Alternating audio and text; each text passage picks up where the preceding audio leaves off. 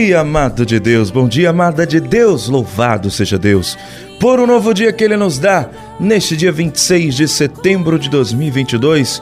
Juntos estamos para refletir mais um Evangelho do dia, hoje que é dia dos gêmeos Santos Cosme e Damião, que nada tem a ver com aquela tradição e cultura de distribuir doces para a Igreja Católica isso não tem relação, viu? É importante você saber. Vamos juntos refletir o Evangelho de hoje. Hoje, que a coletústica é vermelha, porque os santos gêmeos são mártires. É hora de refletir. Em nome do Pai, do Filho e do Espírito Santo. Amém.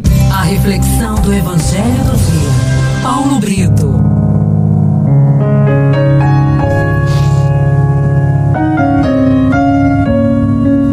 A primeira leitura de hoje está em Jó, capítulo 1 dos versículos de 6 a 22. O salmo de hoje é o 16 e o refrão: Inclinai o vosso ouvido e escutai-me. O evangelho de hoje, Lucas capítulo 9, de 46 a 50. Meu irmão, minha irmã, no evangelho de hoje, nós temos duas coisas importantes. Primeiro, Jesus vai dizer que o maior entre todos deve ser o menor. E depois Jesus vai dizer a João que não proíba ninguém de fazer milagres e curas em seu nome, pelo fato de não andar com eles, porque aquele que não está contra Jesus e os discípulos está a favor deles. Interessante, né? A maneira como que Jesus vai abordar isso com os discípulos. É por meio de exortações, né, aos seus discípulos, que ele nos forma para que a gente possa aprender a mentalidade de Deus e assumir de fato o papel de protagonistas na obra de edificação do reino aqui na terra. Primeiro momento, a gente vê os discípulos de Jesus que, almejando serem grandes diante uns dos outros, começavam a medir forças entre si.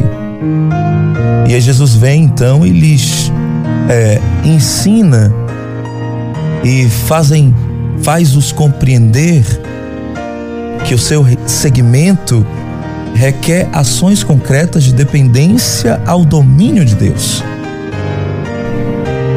O messianismo de Jesus, isto é, a missão de ungido de Deus, tem um sentido inverso ao que o mundo prega a respeito do poder. Enquanto o mundo pede para a gente ser os maiores, Senhor, para a gente ser o menor, enquanto o mundo diz que o maior deve ser servido, deve ser o dominante, o dominador. Jesus diz que o maior é o menor, o maior é que devem servir. E é por isso que ele tomou uma criança e apresentou essa criança aos discípulos como símbolo daquele que recebe a sua doutrina e assim se aposta também da ascendência de Deus.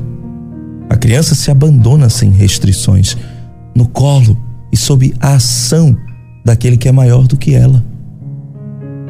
E por isso ela é defendida, ela é protegida, ela é amada, ela ocupa um lugar de destaque. Portanto, se nós quisermos ser grandes no reino de Deus, teremos que ter uma postura de criança, que se entrega à ação do Pai e se considera o mais pequenino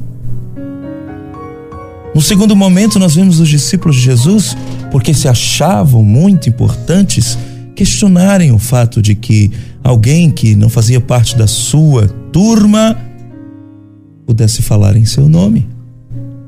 E Jesus também os censurou por essa discriminação que faziam das pessoas.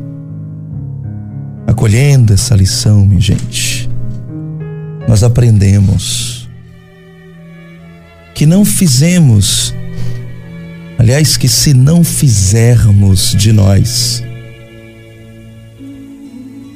um conceito muito elevado, como diz São Paulo, nós poderemos assumir o fato de que as pessoas de outras religiões, e por isso que não fazem parte da nossa igreja e da nossa comunidade, possam testemunhar em nome de Jesus. Jesus não está interessado nos rótulos que nós pomos nos nossos ministérios, nas nossas vocações, para evangelizar em seu nome. Ele está interessado numa prática que testemunhe realmente a sua ação em nós e por meio de nós. Porque Jesus, ele age naquele que é cristão e também age daquele que não é cristão, naquele que é de outra religião. Porque ele é misericordioso, ele ama a todos nós. Nós não podemos impedir que alguém de outra religião testemunhe Jesus de forma alguma. Pelo contrário, ouso agora usar as palavras do próprio Cristo. Quem não está contra nós é a nosso favor. E você?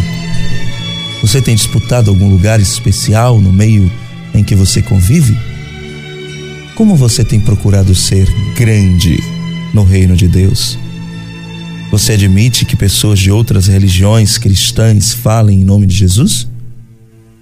Qual é o conceito que você tem de si mesmo? Pense nisso. Em nome do Pai, do Filho e do Espírito Santo, amém? Que Deus te abençoe e te guarde.